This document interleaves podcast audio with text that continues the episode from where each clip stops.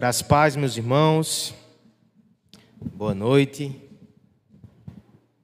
Vamos abrir a Escritura Sagrada em Gálatas. Começamos hoje uma nova jornada. Depois de alguns meses no Antigo Testamento, aprendendo com a poesia dos Salmos, nós vamos agora para o Novo e nessa carta ouviremos verdades preciosas acerca do Evangelho. Lutero dizia que Gálatas era a sua Catarina. Catarina era o nome da sua esposa. Ele dizia que tinha uma aliança de amor com essa carta. Na verdade, Gálatas e Romanos, essas duas epístolas paulinas, são o fundamento da reforma protestante. Na carta aos Gálatas, nós ouviremos sobre a preciosa doutrina da justificação pela fé. Na carta aos Gálatas, nós ouviremos acerca da liberdade que Cristo nos conferiu. Na carta aos Gálatas, ouviremos sobre o precioso Evangelho. Com essa perspectiva, comecemos então, nos cinco primeiros versos, a saudação. De antemão aviso: não menospreze a saudação. Tem muita glória e tem muito evangelho aqui. Leia com essa perspectiva. Acompanhe. Paulo, apóstolo, não da parte de homens, nem por intermédio de homem algum, mas por Jesus Cristo e por Deus Pai, que o ressuscitou dentre os mortos, e todos os irmãos meus companheiros às igrejas da Galácia. Graça a vós outros e paz da parte de Deus, nosso Pai, e do nosso Senhor Jesus Cristo, o qual se entregou a si mesmo pelos nossos pecados para nos des desarraigar deste mundo perverso, segundo a vontade do nosso Deus e Pai, a quem seja a glória pelo século dos séculos. Amém. Vamos orar pedindo para que Deus nos ajude a enxergar a glória de Deus nessa passagem. Pai bendito e Pai amado, muito obrigado, Senhor, pelo privilégio de estarmos prestando culto a Ti nessa noite. Sabemos que isso é graça, não há merecimento em nós para estarmos aqui, mas te agradecemos porque o Senhor nos dá esse privilégio. E te pedimos uma bênção a mais. Prepara os nossos ouvidos, Senhor e usa esse pecador para transmitir com fidelidade esse texto tão maravilhoso e tão precioso para edificação do teu povo, para a salvação daqueles que ainda não estão em Jesus Cristo. É no nome dele que nós oramos. Amém. No excelente livro Evangelho Explícito, o qual está recomendado aí no seu boletim, na parte interior, o pastor Matt Chandler ele narra um evento que foi muito importante, uma virada de chave no seu ministério. Em determinada ocasião, na sua igreja, The Village, eles teriam um momento de batismo, um momento especial. E ele tomou conhecimento que uma mulher que fora envolvida por anos com bruxaria e com ocultismo daria o seu testemunho e seria batizada. O pastor ficou preocupado com as coisas que aconteceriam naquela noite. Em suas próprias palavras, ele disse que temia uma espécie de Harry Potter para adultos na igreja, para, o qual ele não estava preparado. Acontece que o nosso irmão estava felizmente errado. Ele foi surpreendido pela graça de Deus naquela noite. De fato, aquela mulher narrou 15 anos que passou envolvido com bruxaria, com ocultismo e toda sorte de coisas desse tipo. Mas ao final do seu testemunho, ela narrou uma dezena de motivos que a fizeram perceber que Jesus é melhor e maior do que tudo, e ela tinha entregado a sua vida a Ele. Foi um momento de triunfo da graça de Deus. Logo depois, o próximo irmão que estava para ser batizado relatou também uma história forte. Alguém mergulhado no ateísmo e no alcoolismo, mas que foi resgatado pela graça de Deus. No entanto, para surpresa do pastor, a parte incômoda, preocupante e até constrangedora ficou para os últimos relatos. Quatro jovens que basicamente contaram a mesma história. Criados na igreja, envolvidos com a igreja na sua juventude e adolescência, enfim, se afastaram. E somente conheceram o evangelho depois, fora da igreja, num contexto de evangelismo universitário. Aquilo acendeu uma luz na cabeça do pastor e ele disse: Peraí, será que eu entendi errado? Quatro jovens estavam na igreja e parece que não conheceram o evangelho. O que houve? Como pai, ele ficou preocupado que um dia isso pudesse acontecer com o seu filho. E como pastor, ele também ficou bastante preocupado se não aconteceria isso na sua igreja, ainda que aqueles irmãos fossem egressos de outras igrejas. O que é que ele fez? Ele os procurou informalmente e foi conversar mais sobre isso. Bem, alguns relatos o deixaram um tanto quanto tranquilos. Alguns desses irmãos foram até seus bloquinhos de anotação. Quem anota está vendo aí a utilidade. E perceberam que havia nos sermões, sim, menção, menção ao Evangelho de Cristo. Eles que não perceberam, eles que ignoraram. No entanto, outros, quando explicaram o seu contato com a igreja, deixaram seu coração dolorido. Jovens que passaram anos e anos sentados em cadeiras, como nós estamos aqui nessa noite, e só ouviram falar de regras, moralismos, rituais e nada de evangelho. Promessas vazias, ameaças superficiais mas nada de evangelho. Aquele homem empreendeu uma pesquisa maior e, por fim, ele levantou a bandeira daquilo que intitula o livro. A igreja não pode permitir que o evangelho seja presumido ou implícito. A gente não pode partir simplesmente do pressuposto que as pessoas já sabem o que é o Evangelho, porque na verdade essa mensagem precisa ser muito clara, precisa ser explícita e precisa ser explicitada sempre. É um perigo real, irmãos, igrejas que deixam o Evangelho no meio do caminho, não só implícito, mas abandonado e até rejeitado. Gálatas! E isso aconteceu nos Gálatas, e para mim isso é um alerta. Ainda que aí na frente, na nossa placa e no nosso, em toda a nossa estrutura e nossa pregação, o, o, o lema dessa igreja seja uma igreja centrada no Evangelho. Gálatas foi pregada por um homem muito mais centrado no Evangelho do que qualquer liderança aqui do jardim, apóstolo Paulo. E mesmo assim, pouco depois que ele saiu e se ausentou daquela localidade, os irmãos se afastaram. O jardim precisa vigiar para que isso não aconteça. Eu e você, individualmente, na nossa família, no nosso coração, precisamos vigiar para que o Evangelho não fique implícito e depois até suma dos nossos lábios e do nosso coração. Para combater isso, Paulo escreve essa carta. E já nos primeiros cinco versos, de forma espetacular, ele deixa o Evangelho explícito em uma saudação. Ele não perde tempo, não. Saudação é aquele tipo de texto que às vezes a gente menospreza na leitura, parece mera formalidade.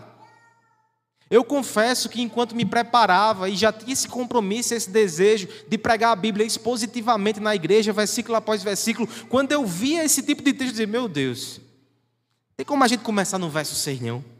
O que é que eu vou pregar para a igreja? Como é que eu vou alimentar esse povo com uma mera saudação? Mera saudação não existe na palavra inspirada de Deus. Essa saudação é cheia do Evangelho. Para a vergonha do pregador incrédulo, tem tanta glória aqui. O Evangelho está explícito nesse texto. Eu quero vê-lo com você nessa noite. Nós veremos nos versos 1 e 2 a procedência do Evangelho. Veremos nos versos 3 e 4 o conteúdo do Evangelho. E por fim, nos versos 4 e 5, os efeitos do Evangelho. Procedência, conteúdo, efeitos, Evangelho explícito. Não existe mera saudação quando o coração está inflamado pela glória de Deus. Vamos acompanhar o texto com mais, com mais atenção. Eu peço que a igreja me ajude na leitura dos dois primeiros versos nesse momento. Paulo, apóstolo,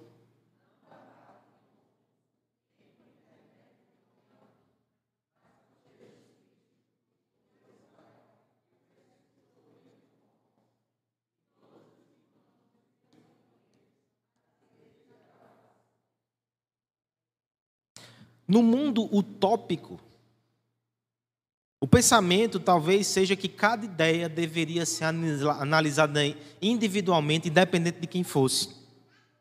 Mas a gente sabe que as coisas aqui são mais complicadas. Existem intenções. Então nós queremos saber não somente o que foi dito, mas por quem foi dito e o que essa pessoa deseja com aquilo. Nós queremos saber, inclusive, a autoridade. Que autoridade essa pessoa tem para dizer isso? Num caso como esse, que envolvem doutrinas sobre morte, vida, céu, inferno, quem é você, meu amigo, para falar tais coisas? Essa é a resposta que está aqui nos dois primeiros versos. E o questionamento que está por detrás desse escrito, ele foi sim forte. Irmãos, uma orientação para as suas leituras. Os primeiros detalhes que aparecem nas saudações das cartas paulinas, elas indicam o ânimo do apóstolo, o contexto e o seu propósito. Por exemplo, quando Paulo escreve aos Filipenses, lá no primeiro versículo, ele se apresenta como Paulo, o servo, dulos em grego, escravo. É uma postura de humildade, ele, ele está ali entre irmãos, todos são servos de Cristo. E a carta vai bem nessa tonalidade. Quando Paulo, por exemplo, escreve a Filemon, um senhor de escravos que deve receber Onésimo como seu irmão em Cristo, Paulo começa assim, no verso 1. Paulo, prisioneiro de Cristo. Você percebe que a sua argumentação e o seu propósito já se inicia ali. Agora veja como Paulo começa a carta aos Gálatas. Paulo, apóstolo. Você vai dizer, meu irmão, isso é uma carteirada. E eu confirmarei. É. Ele está reivindicando para si a autoridade apostólica. E não só isso, o verso primeiro todo, ele tem essa conotação. Apóstolo, não na parte de homens, mas da parte de Deus, não da parte de homem algum, mas do próprio Cristo ressuscitado. Ele está trazendo para si essa autoridade. Veja, Paulo pelo menos naquilo que nós temos nos escritos do Novo Testamento, não é um homem que se entrega a vaidade desse tipo. Se ele o faz, se ele reivindica, é porque tem um propósito. E o propósito está no contexto da carta. Depois que Paulo plantou aquela igreja, ele foi anunciar o evangelho em outros lugares, possivelmente foi na primeira viagem missionária de Paulo. Chegou um grupo de homens e de mestres chamados judaizantes, e que começaram a bagunçar ali aquilo que Paulo tinha feito com tanto carinho. O que é que os judaizantes diziam? De forma resumida, a gente vai se aprofundar disso ao longo da carta. Eles chegaram para igrejas da Galácia que eram compostas majoritariamente de estrangeiros que não eram judeus, como nós, como nós somos, pessoas que não eram judeus. Eles disseram: Muito bom que vocês creram em Cristo, que coisa maravilhosa. Agora, peraí. Para serem salvos, vocês têm que ser crentes em Cristo e também têm que aderir à religião que, que Cristo fazia parte, que era o judaísmo. Vocês precisam, portanto, circuncidar-se, cortar na própria carne. Vocês precisam aderir ao calendário judaico e à dieta judaica, nada de feijoada, nem costela de porco. Mas, ah, tudo bem, a gente dá um jeito aqui, a gente se adapta. Paulo diz: não. Vocês estão afetando o evangelho. Para ser salvo para fazer parte da igreja, não precisa atender essas coisas. Você crê em Cristo, você está salvo. É a suficiência da obra de Cristo. Paulo chocava-se de frente com esse ensino. Então o que acontece? Dois ensinos conflitantes ali na igreja. A pessoa que tinha um ensino originário era quem plantou a igreja. Existia um carinho, um afeto daqueles irmãos por Paulo. Como é que os falsos mestres então conseguiam invadir, penetrar e macular? Afetando a autoridade de Paulo. Diz, olha, eu sei que vocês têm apreço por esse homem, mas veja bem. Ele não tem a mesma autoridade dos outros apóstolos, não. Ele foi escolhido por eles. Os apóstolos estiveram com Jesus. Paulo chegou depois. Paulo recebeu o seu evangelho da mão de outros homens. Veja então por que Paulo é tão incisivo. No verso 1 ele diz: Eu fui enviado por Deus. Eu não fui enviado por homens. É interessante até que ele vai explicar no capítulo 2 que ele foi chamado pelo próprio Cristo ressuscitado e não pelos apóstolos. Os apóstolos em Jerusalém inicialmente nem o aceitaram. Por isso que ele vai dizer: apóstolo não da parte de homens, mas da parte de Deus. E depois ele ainda reforça: nem por intermédio de homem algum, parece redundância. Mas é porque ele foca em uma pessoa específica. Comentaristas dizem que a maledicência era tal que eles diziam: Paulo é discípulo de Barnabé. Ele só está reproduzindo o discurso de Barnabé. Isso é doutrina de homem. Esse é evangelho que Paulo prega. Não de homens, de Deus. Inclusive no verso 2 ele vai dizer: E todos os meus companheiros escrevem junto comigo. Essa é a ideia do verso 2 a vocês. Não é a doutrina só minha, não. É a doutrina de Deus, é o evangelho de Deus. Eu recebi dele, eu transmito a vocês. Aquilo que eu recebi, eu transmito. O texto que o presbítero Guilherme leu, 1 Coríntios 15. E os outros irmãos também transmitem esse evangelho. Não vem de homens, vem de Deus. Veja, a questão não é só a autoridade do apóstolo, a questão é a autoridade da doutrina que ele prega. No fim, todas as artimanhas e todas as questões é simplesmente porque os homens não querem o evangelho. A pergunta que deve ser feita então é: por que os homens não querem o Evangelho? Se o Evangelho diz que Deus nos salvou, a despeito das nossas más obras, e Ele nos salvou por graça em Jesus Cristo, por que os homens rejeitam o Evangelho ainda hoje? Porque muitas vezes se insurgem contra a igreja, se insurgem contra a fé, se insurgem contra a pregação, se insurgem contra os pregadores, mas no fim se insurgem contra o evangelho. Por quê? Se é uma boa notícia. O evangelho tem suas implicações. Porque quando eu reconheço que há um caminho para Deus, eu também preciso reconhecer que só há um caminho. Todas as outras tentativas humanas de alcançar a salvação são falhas, nulas e inúteis. Porque o Evangelho diz que Cristo teve que vir, porque nós não conseguimos ir até Ele. Se Ele veio, está comprovada também a nossa incapacidade moral, a nossa insuficiência espiritual. E sempre vai ser melhor adaptar e construir uma doutrina na qual eu posso fazer alguma coisa, eu posso deixar de fazer alguma coisa, e no fim eu alcanço os méritos da retidão. Mas não é assim que funciona com o Evangelho. Não somos nada, não podemos fazer nada. Graças a Deus por Jesus Cristo que fez tudo. O Evangelho não está em questão. Ele é o caminho de Deus, ele procede de Deus e nem adianta atirar no mensageiro. Essa expressão atirar no mensageiro é usada muitas vezes no debate público ou jurídico.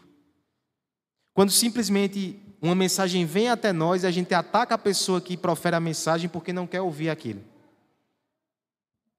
Tem uma origem. No passado, existia alguém que tinha essa função. Não sei se era aprovado num, caso, num cargo público e de repente se deparava com, com essa incumbência. Ele pegava a mensagem de um rei atravessava vários quilômetros e levava a outro rei. Às vezes era uma mensagem de guerra. Pensa só, Mateus. Você vai para um monarca com essa mensagem, talvez proferindo xingamentos ao outro, ameaçando de morte, e é você que está lá, que entra no palácio e entrega ali na mão do rei. Coitado do mensageiro, né? É por isso que existe um princípio entre os reis: não atire no mensageiro. Ele só está entregando a mensagem. Ele precisa ser preservado. Não adianta atirar no apóstolo. A mensagem não vem dele, não. A mensagem vem de Deus. Não adianta rejeitar os homens que transmitem a você o Evangelho.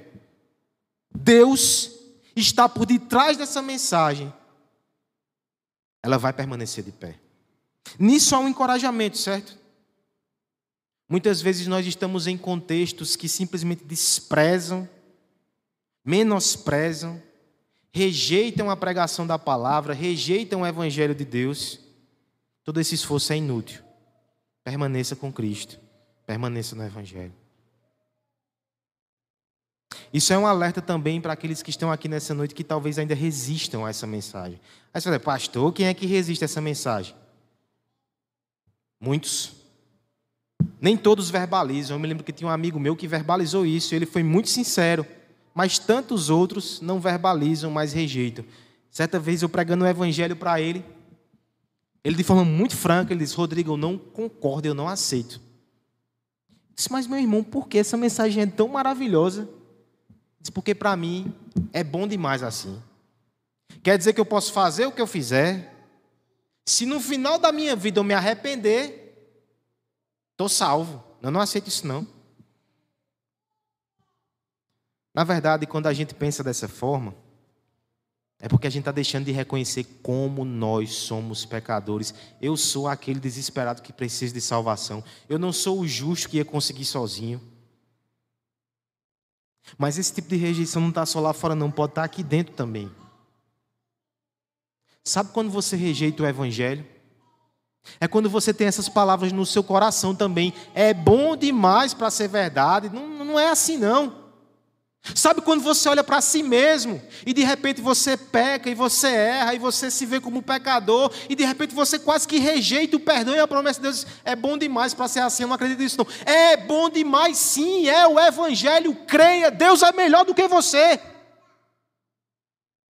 Sabe quando a gente rejeita o evangelho também? Quando a gente deixa de crer que as pessoas podem mudar. Quando a gente olha para alguém e diz, aí não tem jeito não. Quando a gente desiste das pessoas. Quando a gente simplesmente não acredita, quando chega alguém aqui na igreja que você conhece o passado, você olha de lado e fez, e olha aí o golpe. O evangelho é bom demais, ele salva, ele transforma pecadores. Não rejeite, não rejeite, ele procede de Deus. O que é o evangelho então, em termos mais concretos? E substanciais. É o próximo passo. Versos 3 e verso 4. Peço a ajuda da igreja com essa leitura mais uma vez. Graça a vós outros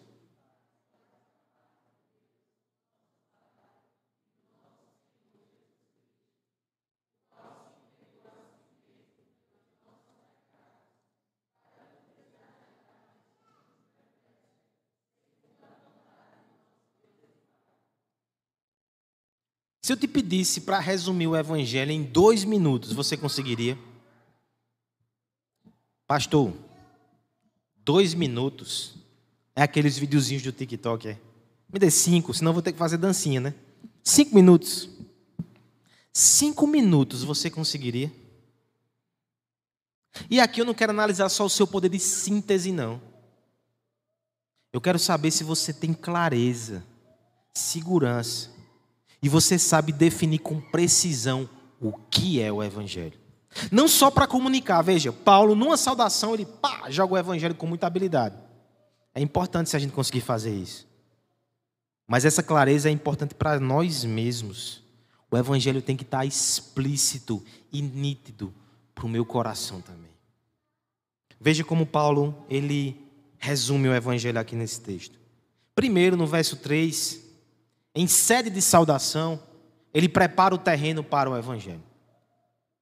Graça a vós outros e paz. É como, né, os crentes, a paz do Senhor, graça e paz, enfim, variações. Mas a origem dessa saudação é um pouco mais profunda. Nós temos aqui paz, que era o cumprimento que os judeus faziam desde sempre. E quando um judeu cumprimentava o outro dizendo shalom, ele estava desejando algo que remetia ao, próximo, ao próprio jardim do Éden. Os judeus entendiam que o shalom de Deus estava ali. Era paz com o Criador, que refletia-se em paz nos outros relacionamentos e até mesmo paz com o mundo criado. Esse é o shalom de Deus. Acontece que, de fato, o shalom é um desejo. Em alguma medida, é o pesadelo presente de todo homem longe de Deus.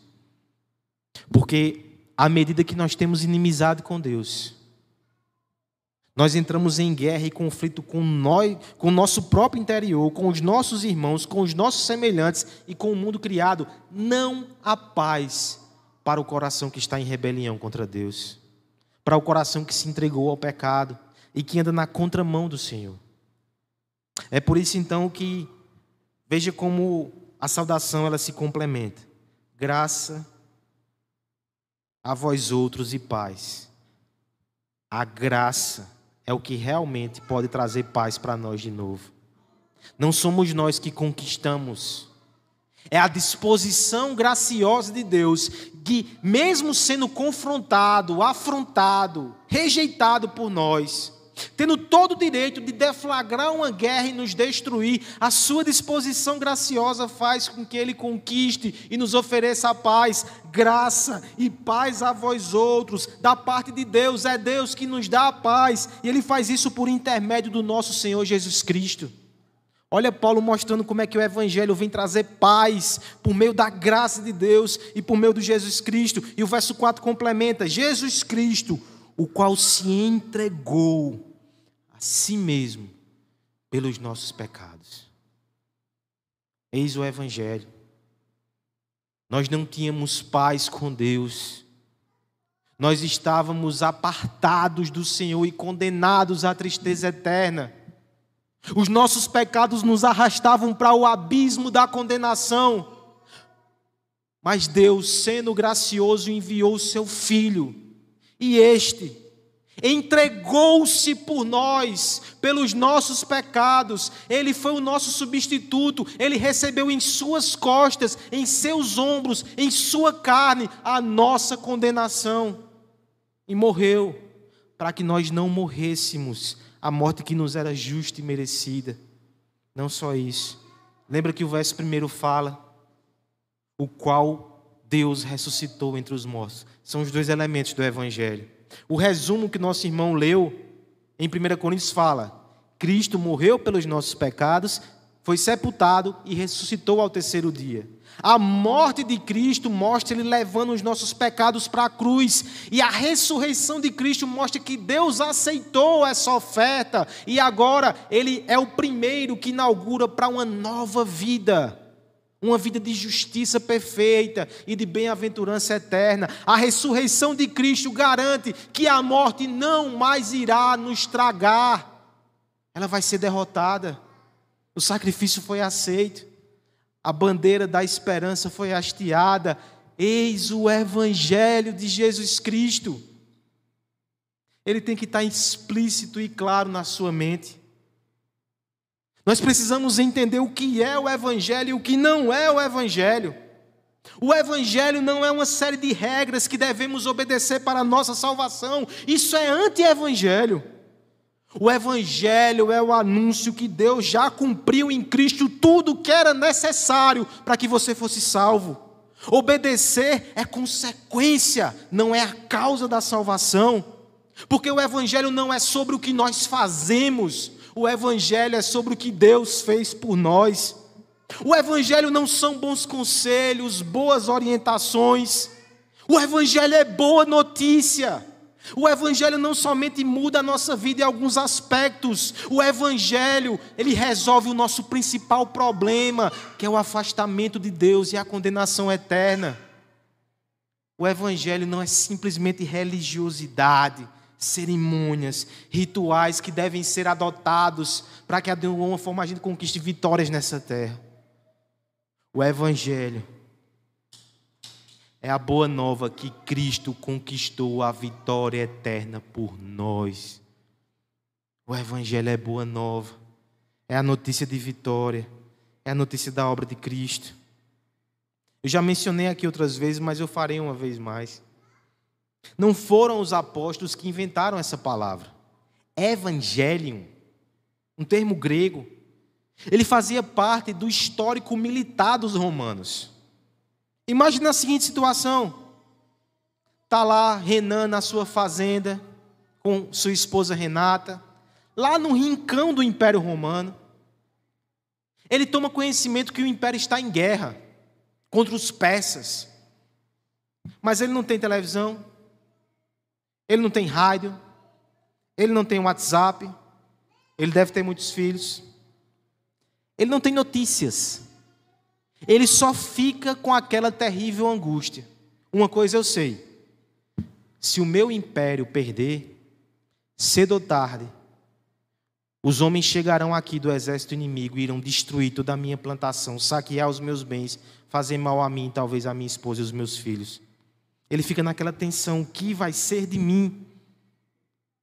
Até que certo dia, de longe ele avista um cavaleiro que vem em sua direção montado no seu cavalo.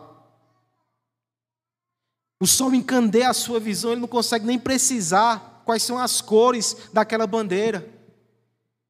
Quando vai chegando mais perto, ele percebe que a bandeira hasteada é a bandeira do seu reino, é a bandeira do seu rei. Aquele homem é um evangelista, encarregado de sair aos quatro cantos do reino, anunciando a boa notícia que o rei venceu a guerra.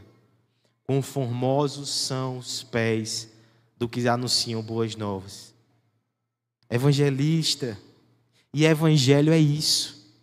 É um comunicado, é um anúncio, é uma nota de esperança, é uma palavra de salvação, é uma notícia maravilhosa. O seu rei venceu o pecado, o inferno, a morte. Ninguém te separa mais do amor de Deus por causa de Jesus Cristo. Você está salvo, você está seguro, você pode descansar com a sua família e você pode agradecer esse Salvador maravilhoso. Eis o Evangelho, ele tem que estar explícito você está aqui na igreja. E você está envolvido somente com externalidades, com religião, bater o ponto, participar de algum, de algum, de alguma coisa aqui que a igreja faz. Cuidado para que você não seja como aqueles jovens que passam o tempo todo aqui não entendem o que está acontecendo. Se você não tem o evangelho claro na sua mente e ardendo no seu coração, você ainda precisa de boas notícias para a sua salvação. Essa é uma palavra especial, inclusive, para os filhos de crentes. Não acostumem-se só com a religião. Não acostumem-se só com esse ambiente que acontece aqui. Na verdade, você não pode se acostumar aqui ao Evangelho glorioso de Jesus Cristo. O cristão mais experimentado dessa igreja ainda tem que se emocionar, se alegrar com esse Evangelho. Todos nós precisamos dele. Todos nós precisamos dele sempre. Lutero dizia: Eu preciso pregar o Evangelho para mim todos os dias, porque todos os dias eu esqueço. Deixa o Evangelho explícito, irmãos. Sabe aqueles momentos que você cai, que o pecado te derruba no chão, e que Satanás, o acusador da tua alma, chega para você e diz: Está vendo, hipócrita? Você não é cristão coisa nenhuma. Olha os seus pecados. Você é um pecador miserável e não merece a salvação. Lutero dizia, com as palavras fortes dele: Obrigado, Satanás. Você acabou de cortar a sua própria garganta.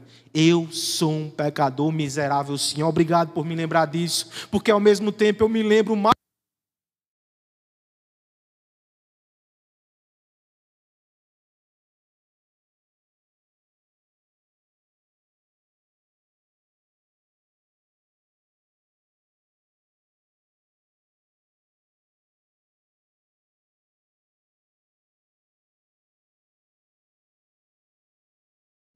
Você não vai vencer, não, Satanás. Sua garganta está cortada, Lutero dizia. Você me lembrou que eu sou um pecador miserável, eu sei disso. Mas ao mesmo tempo eu me lembro como o amor de Deus é constrangedor por mim. E como a graça do Senhor é preciosa, porque salva pecadores miseráveis como eu. Obrigado, Satanás, você me fez amar mais a Cristo e a sua salvação. É o Evangelho que nos coloca de pé quando caímos. É o Evangelho que nos fortalece quando estamos quase desfalecendo, desanimados, desmotivados. E nós lembramos que Deus já fez tudo em Cristo para a nossa salvação. A gente tem que seguir em frente. E a gente vai seguir em frente para a glória de Deus. É o Evangelho que nos ajuda quando o coração começa a descrer da bondade de Deus, quando notamos coisas que nos faltam, coisas que nos ferem, feridas da alma. O Evangelho vai nos lembrar que Deus nos ama tanto que nos deu o seu Filho precioso Jesus Cristo e nós não merecíamos. Ele é bom, Ele cuida de nós, devemos ser gratos, contentes e confiar nele. É o Evangelho que tem que estar explícito, irmãos.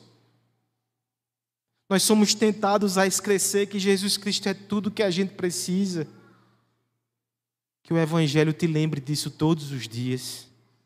Deixe ele exposto na, na tua casa, no teu coração e nessa igreja. Esse é o Evangelho. Vamos agora para o final do texto. Falamos da sua procedência, do seu conteúdo, falaremos também dos seus efeitos. Versos 4 e 5. Eu peço a ajuda da igreja nessa leitura final para encerrarmos a exposição. O qual se entregou a si mesmo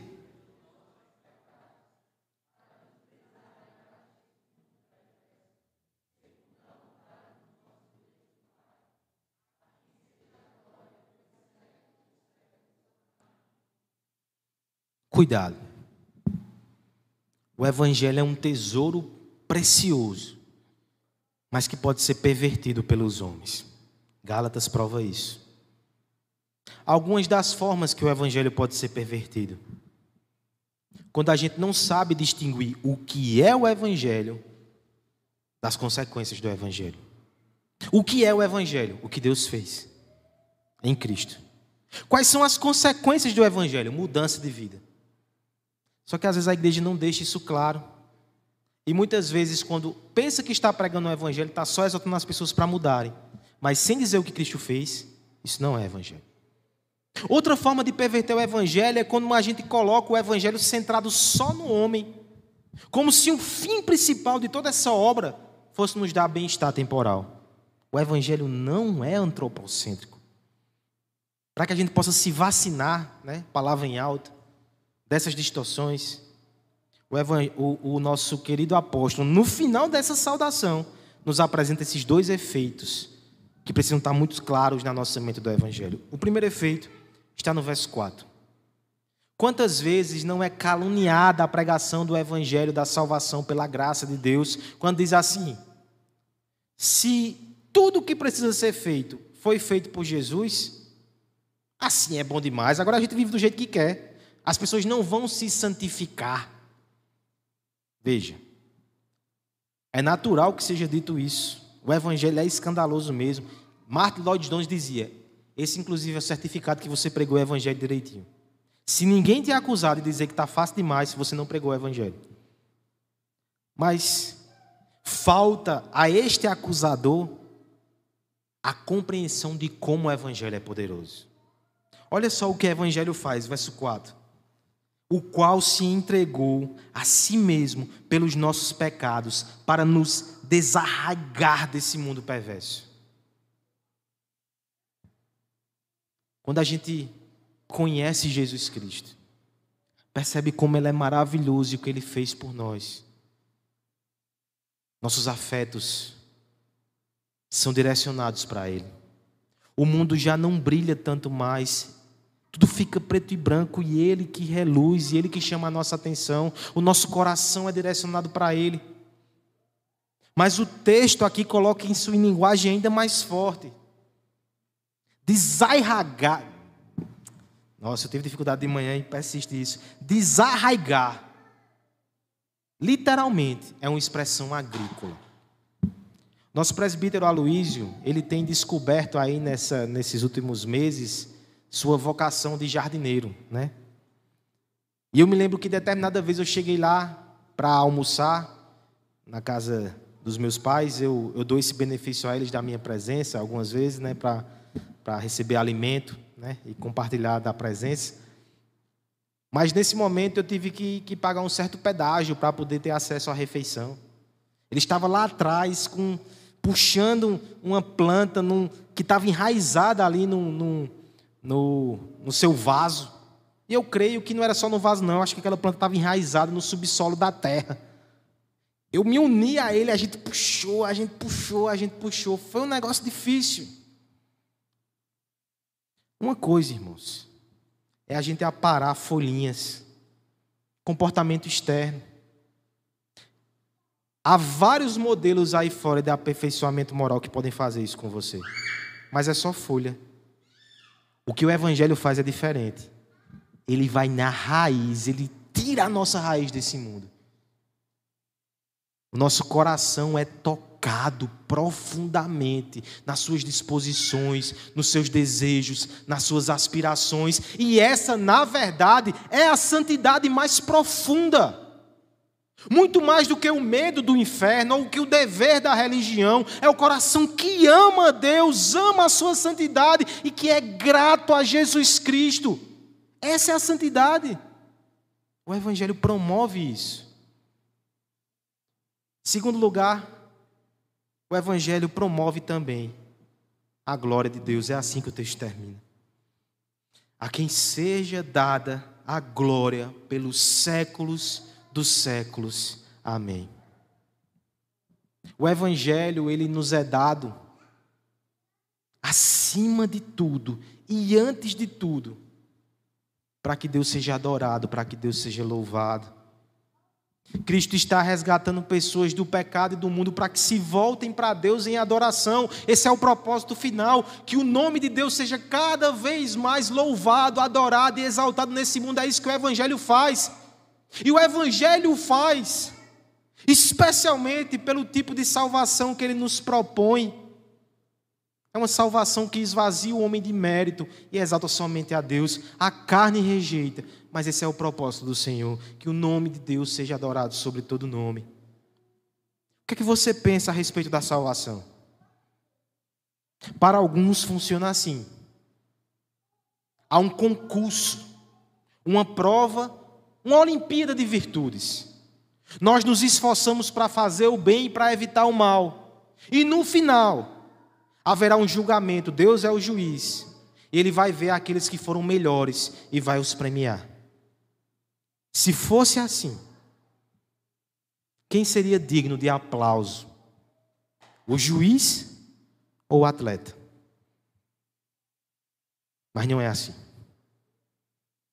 Usando a analogia de uma competição, todos foram desclassificados todos foram considerados inaptos. Ninguém pode sequer competir. Até que aparece o Deus encarnado, Jesus Cristo, toma o bastão das nossas mãos e diz: Eu correrei por vocês. Ele faz a prova perfeita. Mas ao final, quando ele recebe o prêmio, ele entrega nas mãos daqueles que são inaptos. Quem deve ser aplaudido? Quem deve ser louvado? Quem deve ser admirado? É Ele. Toda glória, toda honra, toda adoração a Ele. Um dia, irmãos, nós receberemos coroas. Apocalipse 4 fala sobre isso. Só que nesse momento, o nosso coração vai estar tão cheio do Evangelho que a gente vai pegar essas coroas, vai olhar para elas. Sabe o que a gente vai fazer? A gente vai atirar nos pés de Jesus. Toda glória, toda honra e todo louvor seja dado ao nosso Salvador. Aqui, no tempo presente, nossos olhos são seduzidos pelas coroas do mundo. E às vezes a gente valoriza pouco o Cristo que nós temos. Ainda bem que não vai ser sempre assim. As escamas vão sendo tiradas. E crescer em santidade, crescer em adoração, é perceber que Cristo é melhor do que qualquer coroa. Nós devemos viver para a glória dEle, para o louvor dEle. Isso só vai acontecer na medida que o Evangelho está cada vez mais explícito. Que ele seja exposto, que ele seja anunciado, que ele seja apreciado, que ele seja recebido, que ele seja amado por você e por mim, para a glória de Deus, para a nossa alegria.